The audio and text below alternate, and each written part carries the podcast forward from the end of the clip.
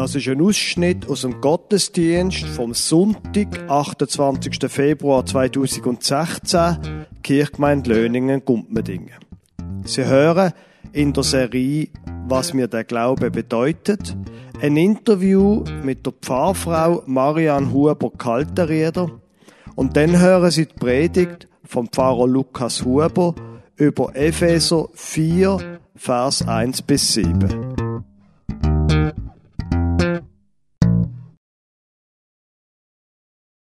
Irgendwann vor ein paar Monaten oder mehr als einem Jahr habe ich mal eine Serie angefangen, was mir der Glaube bedeutet, weil ich den Eindruck hatte, die Leute hören so viel vom Pfarrer und es wäre doch eigentlich interessant, mal zu hören, was auch andere Menschen glauben. Jetzt weiß ich nicht, ob Sie sich je gefragt haben, was eigentlich eine Pfarrfrau so denkt über das Leben und über den Glauben. Darum habe ich gefunden, es ist ein bisschen merkwürdig vielleicht, wenn ich jetzt meine eigene Frau interview aber vielleicht interessiert es ja trotzdem. Marian Huber. Ähm, erzähl doch einmal etwas, wie du aufgewachsen bist, wo zum Beispiel und was das so für eine Familie war. Ich bin in Bern in der Stadt aufgewachsen, ganz am Stadtrand. Ich habe einen grossen, und einen kleinen, inzwischen zwei grosse Brüder gehabt. Und wir hatten noch einen Pflegebub gehabt. Und was ist das so für eine Familie gewesen, so was Glauben und so angeht? Meinen Eltern ist der Glaube sehr wichtig gewesen. Sie haben immer am Morgen im Bett zusammen noch Bibel gelesen. Das habe ich ja in der Regel nicht mitbekommen, aber so am Sonntagmorgen vielleicht, wenn ich schnell noch zu ihnen unter die Decke gekrochen bin, sehr wohl. Ähm, sie waren Mitglied der reformierten Kirche zu Bümplitz und sie engagierte Mitglieder. Sie haben natürlich mit uns betet am Abend und am Tisch. Sonst haben wir nicht so viel über den Glauben geredet. Das ist nicht grosses Thema gewesen. Etwa mal, wenn es gerade irgendwie, ja, drauf ist. Aber es ist jetzt nicht so dass man jeden Tag viel über Gott geredet hat. Du bist Kind und größer geworden. Erzähl mal etwas zu deiner Ausbildung. Äh, ich bin ja Lehrerin. Ich habe Hauswirtschaftssemi gemacht. Das war damals in Bern so, dass man hätte gerade einen Fächer abschließen Ich habe Kochen eben, Hanski Werke, Naturkunde, also Biochemie, Physik und Zeichnen. Jetzt, du bist in einer Familie aufgewachsen, wo eben der Glaube eine Rolle gespielt hat, eine gewisse, nicht eine wahnsinnig prominente, aber doch eine Rolle. Wie ist denn das bei dir selber gewesen? Hat da wie eine Art etwas abgehabt von dem Glauben von deinen Eltern? Oder wie ist das für dich gewesen? Ich glaube, was am meisten abgefärbt hat für mich, ist, dass, dass es echt war, das, was ich mitbekommen von meinen Eltern. Das stimmig gewesen, das, was sie gesagt haben und das, was sie gelebt haben, das hat zusammengepasst. Das hat mir Eindruck gemacht. Ich habe viele andere Leute hier lernen kennen, die mit Gott unterwegs sind. Und ich habe ähm, viele Leute gehabt, die für mich gebetet haben, viele Jahre lang, Großeltern, Götti, Gotten, ähm, wo ich ihnen enorm dankbar bin dafür. Das ist das eine, was mich geprägt hat. Und das andere ist, dass ich als Teenie, also schon als Kind bin ich die Jungschi und die Sonntagsschule, aber dann als Teenie habe ich angefangen in Jungschi. Und wir haben ein ganzes lässiges Team sehr ein dynamisches. Da ist wirklich, wir haben uns auch nichts geschenkt inhaltlich. Wir haben viel diskutiert, wir haben zusammen Bibel gelesen, abendelang gesungen, bis uns die Augen zugefallen sind. Ähm, dort habe ich viel gelernt, was Glauben konkret kann heissen, viel ausprobiert, Sachen, die ich heute nicht mehr mache. Aber das war eine gute Zeit für mich, eine wichtige Zeit. Das heißt, du bist wie eine Art so ganz bruchlos in den Glauben hineingewachsen, oder wie muss man sich, hat es da irgendwie, dass du heute sagst, du glaubst, das ist einfach, hat sich so entwickelt? Man könnte so sagen, irgendwann in einem Lager, wo ich war, haben sie gesagt, man sollte sich für Gott entscheiden. Dann habe ich das halt gemacht. Ich habe das ein bisschen komisch gefunden, weil das ist für mich gar nie eine Frage gewesen, ob ich an Gott glaube oder nicht. Das ist für mich immer klar gewesen. Äh, ja, das ist eigentlich ein, ein Wachsen von, von Kindsbein auf. Gut, dann nach deiner Ausbildung bist du ja nicht zu Bern geblieben, du bist fortgezogen. Kannst du etwas dazu erzählen? Ähm, ja, ich bin äh, ins Berner Oberland gezogen, weil ich immer in den Bergen wohnen Das ist mir jetzt wieder ein bisschen abhanden gekommen, aber immerhin haben wir den Rand da. Ähm, ich habe dort Schule gegeben und habe parallel dazu gedacht, so, jetzt will ich mal noch etwas anderes lernen kennen als die reformierte Kirche. Da gibt's doch anderes auch noch. Ich bin eher so umgetängelt. Das Interlaken hat sehr viele verschiedene Freikirchen und auch Landeskirchen. Bin einfach allen Orten ein bisschen gegangen mal, ein bisschen schauen, wie das so ist. Nicht nur im Gottesdienst, sondern auch noch irgendwie in einer Jugendgruppe oder einfach in einem anderen Anlass auch noch. Und habe dann so nach, weiß nicht, einem guten halben Jahr oder so mich entschieden, in Krishona zu gehen. Dann bin ich also Mitglied von Krishona gewesen, eine Zeit lang. Ich bin gleichzeitig in einem Hauskreis gewesen, wo Leute aus ganz verschiedenen Kirchen waren. Und das ist für mich sehr eine inspirierende Zeit gewesen, weil jeder hat so ein bisschen das reingebracht, was er kennt hat aus seiner Kirche. Und ich habe ganz viel Neues lernen kennen dort.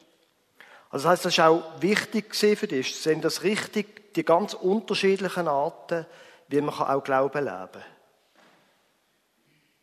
Es hat für mich ein enormes Fenster auf da, in die Weite von der Welt, von, der, von den Möglichkeiten, der Glauben zu leben. Ich habe vieles anfangen ausprobieren. Gewisse Sachen haben mir entsprochen, anderes ein bisschen weniger. Aber einfach so ein Reichtum habe ich dort entdeckt, den ich sehr schätze, den ich dann über die vielen Jahre später auch zehrt habe davon. Gut, und dann ähm, haben wir geheiratet, ich bin Pfarrer geworden, du bist jetzt seit 15 Jahren Pfarrfrau. Wie ist das eigentlich so, Pfarrfrau sein? Cool. Ich will nichts anderes. ähm, es hat verschiedene Aspekte. Äh, was mein Glauben betrifft, denkt es mir, ist es nicht viel anders, als wenn ich Frau von einem Schreiner wäre. Es gibt so die Sachen, die einfach, ja, wir kochen auch nur mit Wasser im Pfarrhaus, also, immer wieder mal sagen, Gott, das ist nicht gut gewesen, vergib.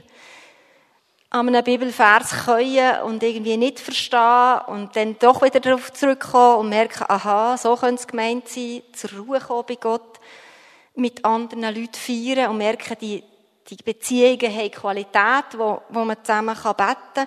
Eine Qualität, die ich aus anderen Beziehungen, die ich ja auch habe, aber die ich aus diesen Beziehungen viel weniger kenne. Ja. Also, mein Glaube lebt so, wie euer Glaube wahrscheinlich auch lebt.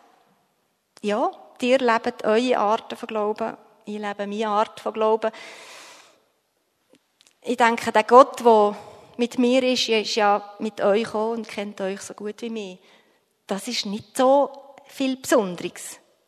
Was ich sehr schätze, ist, dass wir zusammen, wenn wir beide daheim sind am Morgen, das ist nicht so, aber wenn wir beide daheim sind, zusammen eine Zeit haben für das Betten miteinander, für die Anliegen, die gerade anstehen, für die Leute, die, die uns nach sind.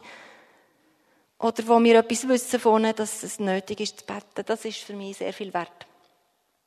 Aber das ist jetzt auch nicht speziell, weil wir im Pfarrhaus wohnen. Das ist einfach so. Was vielleicht ein bisschen besonderig ist, ist, dass ähm,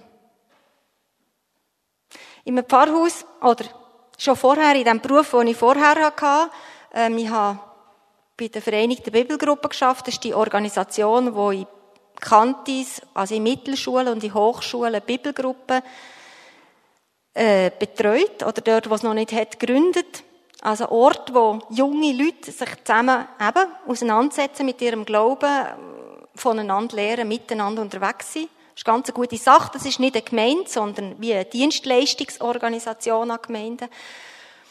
Ich habe dort geschafft und Bibelgruppen betreut.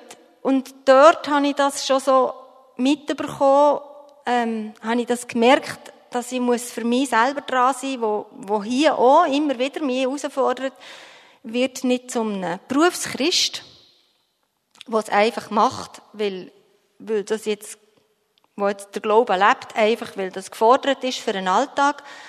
Bleib selber Kind von Gott. pflege ganz eine private Beziehung zu Gott. Ähm, ja, das ist etwas, wo mir, ja, wo ich immer auch wieder muss darüber nachdenken. Ja, ich mache es.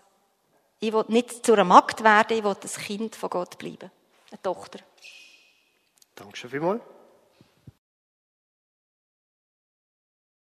Der Predigtext für den heutigen Tag steht im Epheserbrief Kapitel 4, 1 bis 7. So ermahne ich euch nun, ich, der Gefangene in dem Herrn, dass ihr der Berufung würdig lebt, mit der ihr berufen seid. In aller Demut und Sanftmut, in Geduld Ertragt einer den anderen in Liebe und seid darauf bedacht, zu wahren die Einigkeit im Geist durch das Band des Friedens. Ein Leib und ein Geist, wie ihr auch berufen seid zu einer Hoffnung eurer Berufung. Ein Herr, ein Glaube, eine Taufe. Ein Gott und Vater aller, der da ist über allen und durch alle und in allen. Einem jeden aber von uns ist die Gnade gegeben nach dem Maß der Gabe Christi. Liebe gemeint, mir geht's wie meiner Frau.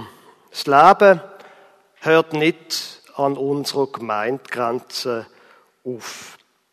Sie wissen, mir liegt viel an der Kirchgemeinde Löningen Gumpmendingen. Ich engagiere mich sehr. Ich muss aber selber immer wieder eine Grenze ziehen, damit ich nicht so viel schaffe, dass ich krank wird, dass es ungesund wird. Das spielt aber keine Rolle, wie viel, dass ich mich selber engagiere. Ich glaube nicht, dass ich im Besitz von der alleinigen Wahrheit bin. Im Januar sind wir im Kampfunterricht zwei andere Gemeinden besuchen. Die katholische Kirche in Beringen und die Freikirche ICF in Neuhausen. Ich habe dort am Morgen den Konfirmandinnen und Konfirmanden sehr empfohlen und gesagt, dass ich es erwarte, dass sie in der Zeit vom Kampfunterricht in dem Jahr, dass sie dort mindestens einmal in eine andere Gemeinde gehen. Zu einer anderen Kirche, einen anderen Gottesdienst. Nein, wer anders glaubt als ich, der glaubt nicht unbedingt falsch. Man kann sie Glauben auch anders ausdrücken und leben. Und ja, ich kann auch von anderen lernen. Manchmal ist es ein bisschen ungewohnt, manchmal ein bisschen mühsam. Der und zahlen Ausdruck vom Glauben ist mir fremd und es langweilt mich. Manches finde ich vielleicht auch übertrieben und übertreibt, was auch immer. Aber ja, ich kann etwas von anderen Menschen lernen. Zum Beispiel im Gottesdienst. Vielleicht denke ich, Vielleicht könnte ich auch ein bisschen mehr liturgische Elemente reinbringen und mehr Ruhe. Wenn ich mit einem anderen Gottesdienst bedenke das. Und in anderen Gottesdienst, wo ich angehe, denke ich, manchmal bin ich vielleicht doch ein bisschen sehr reformiert und nüchtern. Vielleicht wäre ein bisschen mehr Aufregung der Sache entsprechend. Wir lehren voneinander. Zum Predigtext, und ich habe jetzt eine lange Einleitung gemacht, zum Predigtext, da habe ich die lange Einführung gemacht, damit Sie nicht merken, dass ich von jetzt an den Predigtext von hinten nach vorne wird predigen. Drum, ohne dass Sie es merken, Vers 7. Einem jeden aber von uns ist die Gnade gegeben nach dem Maß der Gabe Christi. Jede von uns hat seine eigene Gabe, die eigene Gnade bekommen. Jeder von uns, wo an der Herr glaubt, wie es am Anfang im Vers 1 heißt, jeder von uns, wo glaubt, hat die eigene Gnade von Gott in sich. Das Wort Gnade heißt auf Griechisch Charis. Das heißt zum Beispiel, damit ist gemeint, dass Gott nicht streng auf ihr Leben anschaut, sondern gnädig. Einem jeden aber von uns ist die Gnade gegeben. Gott schaut gnädig auf dein Leben. Gestern, kleinen Exkurs, gestern im Kampfunterricht haben wir es vom Glaubensbekenntnis gehabt. Dort im apostolischen Glaubensbekenntnis heißt es, ich glaube an den Heiligen Geist, die heilige allgemeine Kirche, Gemeinschaft der Heiligen, Vergebung der Sünden. Und Konfirmandinnen und Konfirmanden haben ein Arbeitsblatt bekommen und ich habe ihnen erklärt, dass ein Glaubensbekenntnis immer etwas ist, was man macht, wenn man sich abgrenzen will gegen eine falsche Lehre. Nur dann ist ein Glaubensbekenntnis nötig, wenn man sagen an das glauben wir. Und wer das und das glaubt, der glaubt nicht richtig. Es geht darum, sich auch abzugrenzen dagegen. Und wenn man so ein Glaubensbekenntnis liest, dann tönt das wie aus einem Guss und man merkt gar nicht, was damit ausgeschlossen ist. Und darum haben sie sollen quasi immer aufschreiben, gegen was sich das wendet. Und wir sind dann darauf gekommen, wenn es da heißt, ich glaube an die Vergebung der Sünden. Ja, was ist das Gegenteil davon? Und wir sind darauf gekommen, das Gegenteil von dem, von der Vergebung von der Sünde ist, ich muss perfekt leben. Weil, wenn ich perfekt lebe, dann brauche ich keine Vergebung von der Sünde. Im apostolischen Glaubensbekenntnis wird also das perfekte Leben als eine Irrlehre bezeichnet. Das Gleiche hier im Epheserbrief. Einem jeden, einer jeden aber von uns ist die Gnade gegeben. Sie müssen nicht perfekt leben. Und sie sollen es gar nicht erst probieren. Perfekt leben wollen ist eine Irrlehre. Vielleicht eher ein Irrleben. So, fertig Exkurs. Jedem von uns ist die Gnade gegeben nach dem Maß der Gabe Christi. Die Gnade beinhaltet auch eine Gabe. Und jedem von uns ist so eine Gnadengabe gegeben. Eine Gabe, eine Fähigkeit für sich und für andere, fürs Leben in der Gemeinde. Jeder und jede hat seine eigene Gabe. Nicht jeder kann predigen. Gestern im Konfunterricht haben wir es auch vor der Konfirmation, wo in zwei Monaten ist. Ein paar haben gesagt, oh, sie werden aber auf keinen Fall vorne stehen und etwas sagen. Nicht jeder kann und will predigen. Aber nicht jeder kann eine Kirchgemeinderechnung führen. Seien Sie froh, dass ich das nicht mache. Und nicht jeder kann so gute Torten backen für einen Kirchenbasar. Oder feine Suppe für eine Suppe zum Mittag. Seien Sie auch da froh, dass das jemand anders macht als ich. Nicht jeder kann zuverlässig den Leuten nachspringen, die das Messmerhaus mieten. Nicht jeder kann ganz treu und immer und egal wie dreckig es ist, das Messmerhaus putzen. Was ich jetzt wird sagen, ist nicht gerade neu. Ich habe es schon oft gesagt. Aber es ist immer noch wahr. Viele Menschen denken beim Wort Kirche an den Pfarrer. Und der Pfarrer ist vielleicht auch nicht unwichtig. Aber es ist komplett falsch, wenn man an den Pfarrer denkt, wenn man das Stichwort Kirche hört. Komplett falsch. Die Kirche besteht auch aus der Mesmerin, wo selten vorne steht. Es besteht auch aus dem Küchenteam für zehn Jahre Nachmittag. Aus dem, wo am Jugendgottesdienst hinter einem Mischpult sitzt. Auch der, wo der Scheinwerfer bedient. Die Kirche besteht aus der Organistin, aus dem, wo der Vorplatz putzt, aus der, wo einen Hauskreis leitet, aus dem, wo Rämle kauft für den Kirchenkaffee, aus der, wo in der Synode über die Zukunft von der Kirche nachdenkt, aus der, wo das Protokoll von der Kirchgemeindeversammlung schreibt, aus dem, wo im Altersheim Gott Menschen besuchen und so weiter und so fort. Ich könnte noch lang weitermachen. Wir schließen aber den Punkt ab.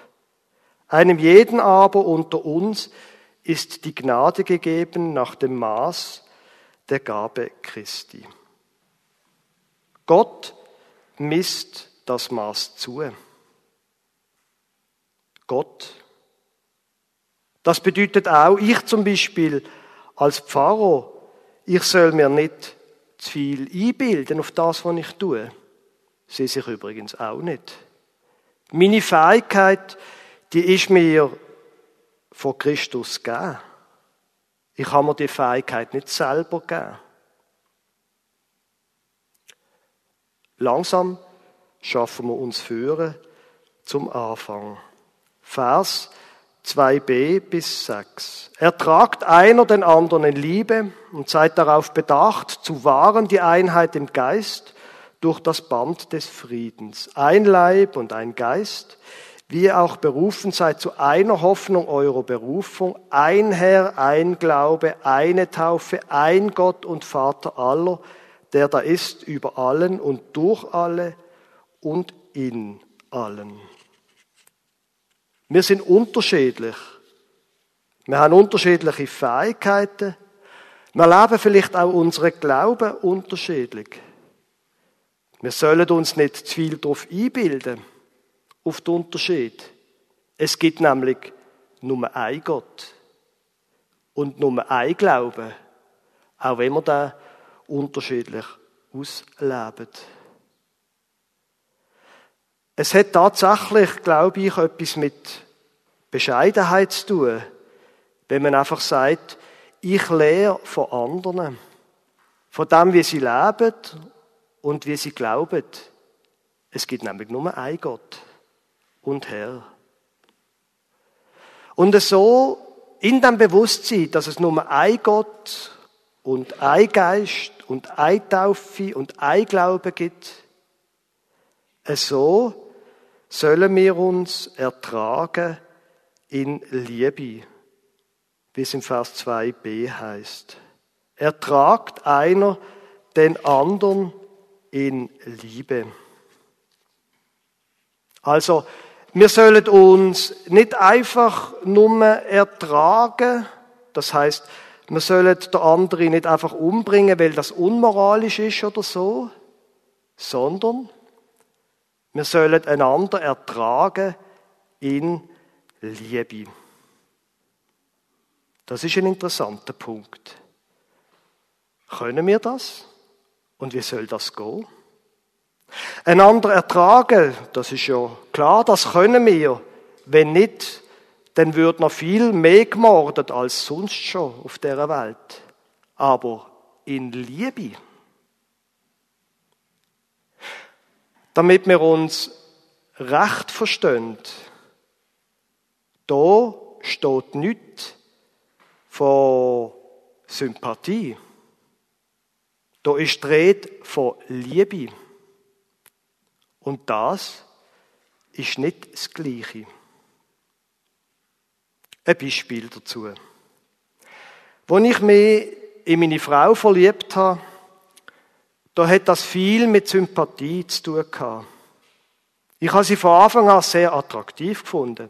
Ihre Art, ihr Humor, ihre Ideen, sie ist mir sehr sympathisch gewesen. Und wo wir dann geheiratet haben, da habe ich dann auch ihre weniger sympathische Seite kennengelernt. Und sie meine.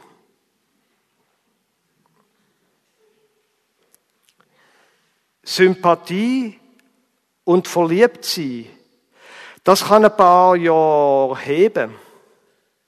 Aber wenn man, wie wir beide, bald 20 Jahre geheiratet ist und erst noch glücklich, dann muss da noch etwas anderes sein als Sympathie und Verliebtheit.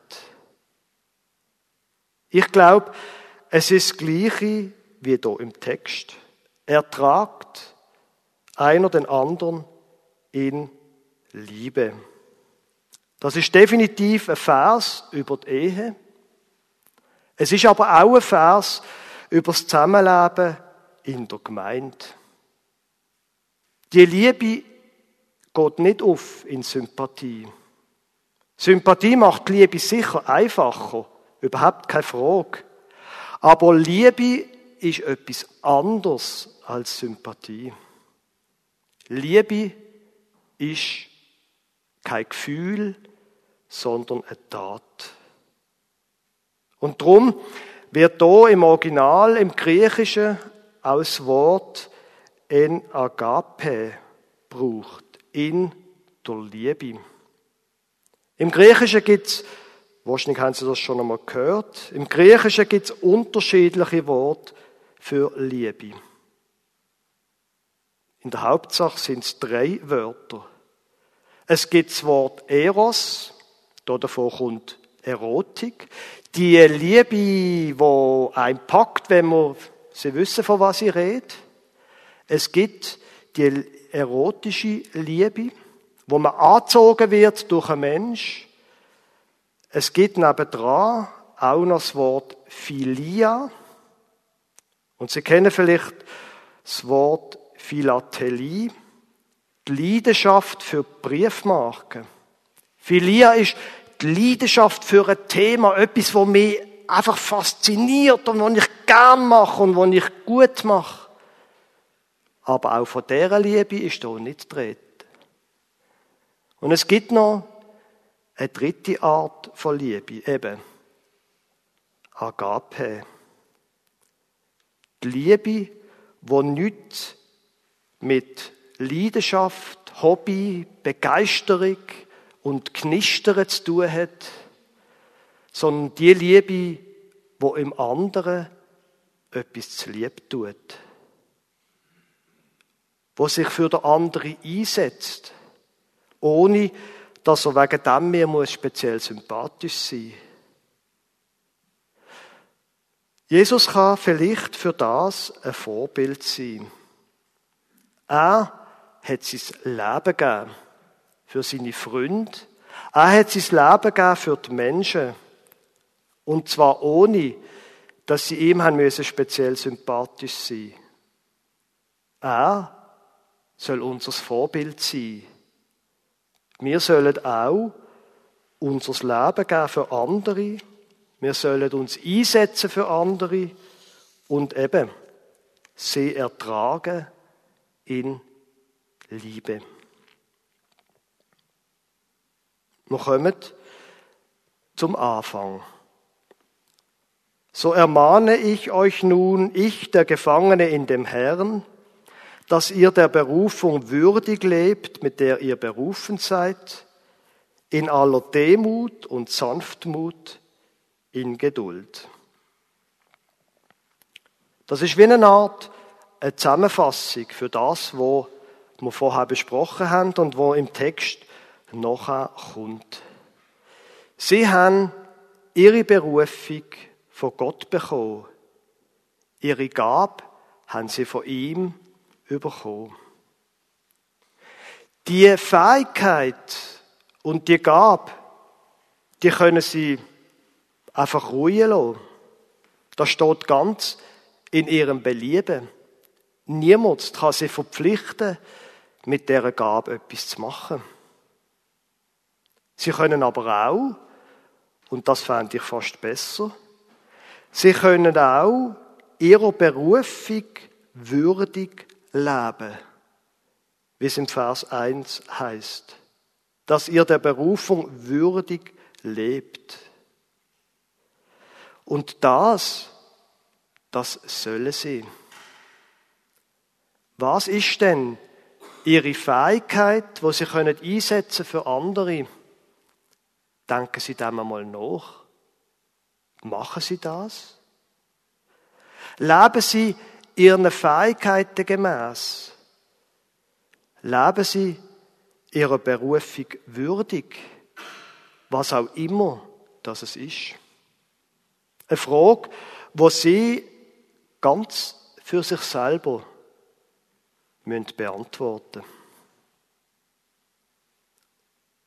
Und wenn wir unserer Berufung würdig leben wollen, dann sollen wir das, wie es das am Anfang vom Vers 2 heißt, in aller Demut und Sanftmut, in Geduld machen. Wir müssen nicht gross rauskommen damit. Demut.